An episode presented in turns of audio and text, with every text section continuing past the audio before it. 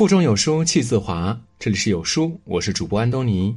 今天要和您分享的文章是：让两百多个女人生下孩子的花和尚，活出了所有男人想要的模样。一起来听。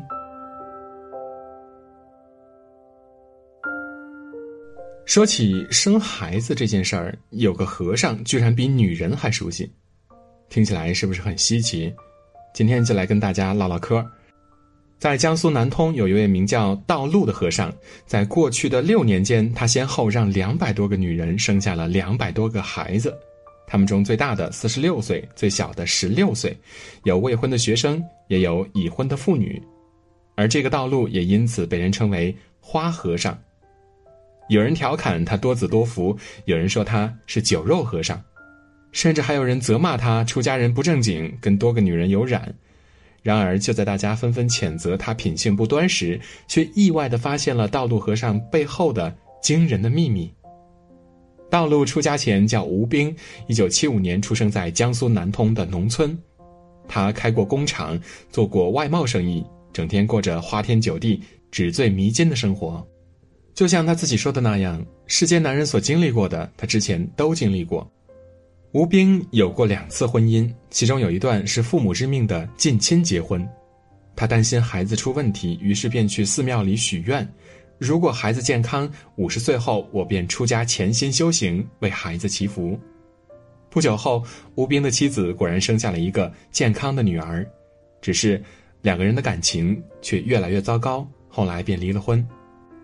两段感情都让他痛苦不堪，在三十五岁的时候。他就看破了红尘，于是决定提前出家，法号道路。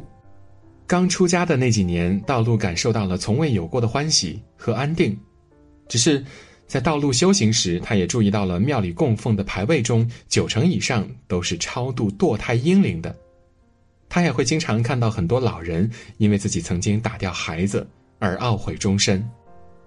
有一次，道路收拾好庭院，和往常一样去关山门，却遇到了一位执意要上山的女子，嘴里说着：“我要去给我的孩子超度。”原来，这位女子当时怀有身孕，准备超度完了去堕胎。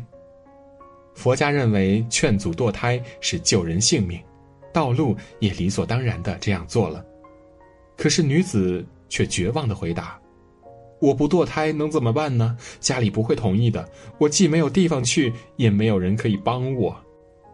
从那一刻，道路这才意识到，这些被迫打掉孩子的女人，也有很多不得已的苦衷。于是，第二天他就在网上公布了自己的联系方式，承诺但凡想堕胎的，我来救助。从那以后，道路每天都会收到各种各样的求助信息。最多时，半年内有七十多个孕妇找上门来，有高学历的女白领，有尚未毕业的女大学生，有缄默不语的高龄孕妇，她们来自社会的各个领域、不同阶层，唯一相同的是，她们都是怀着孩子的母亲，在她们身上都背负着难以言说的故事，其中就有一名刚满十八岁的孕妇小雨，在刚刚结束高考后联系上了道路。那时，小雨已经怀孕八个月。她说：“不管相不相信，我都要来。如果是真的，那这件事儿解决了，就什么都解决了；如果是假的，那我就彻底完了。”十八岁，刚高考完，这些关键词显然已经说明小雨本身都是个孩子。她有什么能力去抚养一个孩子呢？刚怀孕时，小雨曾想过去医院堕胎，但由于需要家人签字。让他放弃了这个念头，但面对日益变大的肚子，小雨也变得不知所措了。最终走投无路的他找到了道路。像小雨一样走投无路的孕妇还有很多，为了打消他们的顾虑，从入院、产检到生产后坐月子，大大小小的琐事儿和费用全部由道路负责。随着孩子们越来越多，后来他将原本留给女儿的别墅改造成了救助站，给孕妇和孩子们提供住宿的地方，取名“护生小居”。建立这个救助站，道路只有一个目的：让孩子活下来。每一个在护生小居生子的妈妈们，都会和道路签下一份全权委托书。承诺自己主动要求道路帮忙收养照顾孩子到十八岁。如果有意外和死亡等突发情况，不追究道路的责任。每年妈妈们可以来看两次，到十八周岁必须相认，由孩子自己决定未来何去何从。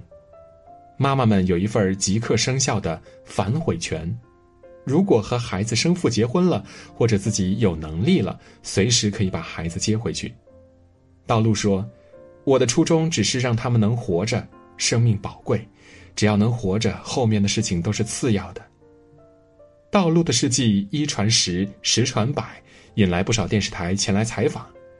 其中，凤凰台《冷暖人生》专门留了一期给道路，就叫《冷暖人生和尚爸爸》。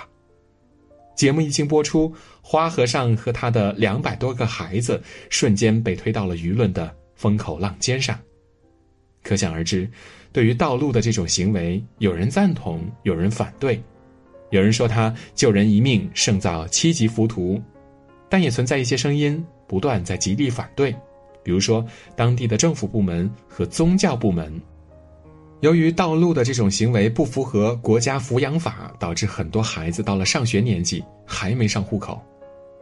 在收养的二十二个孩子当中呢，有七个出生证上父亲一栏都写着道路的名字，其中仅有两个拥有户口。对此，政府和道路都十分头疼。一方面，政府谴责道路不把法律法规放在眼里；另一方面，道路希望政府能完善法律和政策，想方设法救助这些被弃养的孩子。也因此，道路被原来的寺庙开除，甚至取消了宗教教职人员的资格，没有寺院再敢接收他。二零一四年，道路选择在无人问津的万善寺自立门户，就这样，他开启了救命的漫漫长路。起初，道路秉着单纯的救命原则，帮助三百多个想堕胎的女性生下孩子。但说白了，不管是堕胎还是生下来不认，都是父母对生命的一种放弃。话虽无情，事实却的确如此。这里边，大多数人生下后又不舍得，又把孩子带走了；有些因为暂时无法供养孩子，先寄养在护生小居。还有的生下来看都不看一眼，便狠心离开，因为怕一看就舍不得了。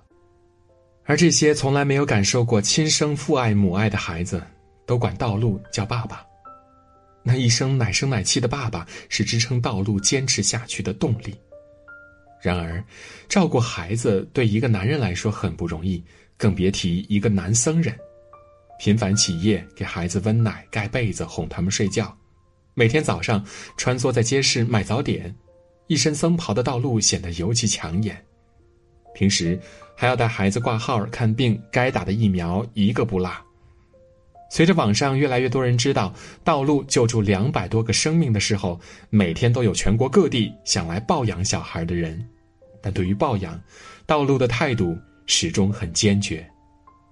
他只是暂时抚养。没有授予别人收养的权利，为的是让亲生父母可以随时接走。如果亲生父母决定彻底放弃，他会抚养孩子到十八岁。听到这话，不少父母为了逃避责任，恳求道路让孩子留在寺庙，出家也好，上佛学院也罢，总之不让他到社会上受苦就行。然而道路却拒绝了，命他救，命运。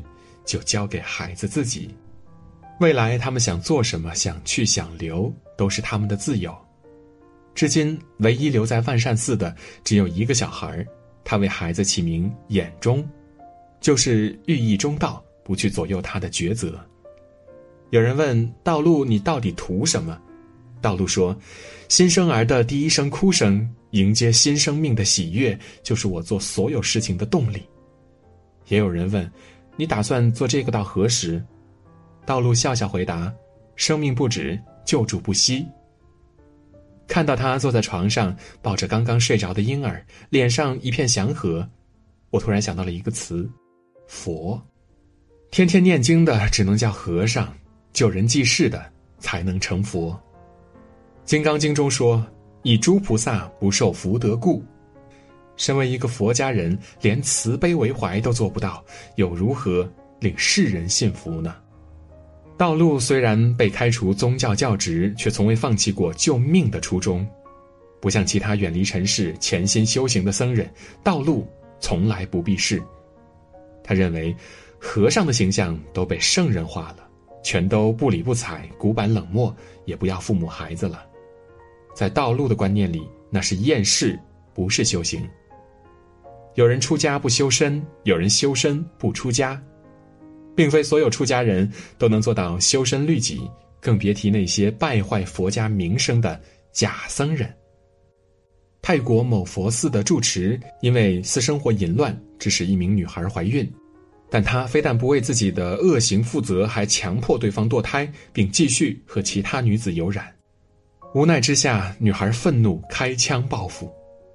面对这两个截然不同的佛教徒，一个在拯救生命，一个。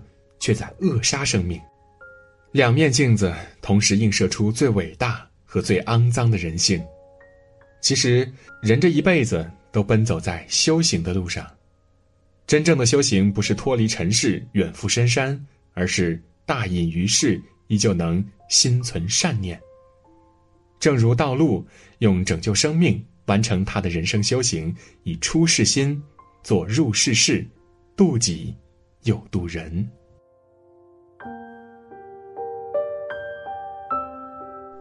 在这个碎片化的时代，你有多久没有读完一本书了？长按扫描文末二维码，在有书公众号菜单免费领取五十二本好书，每天有主播读给你听。我是主播安东尼，喜欢这篇文章，走之前记得在文章末尾给有书君点个再看，或者把喜欢的文章分享到朋友圈哦。明天同一时间，我们不见不散。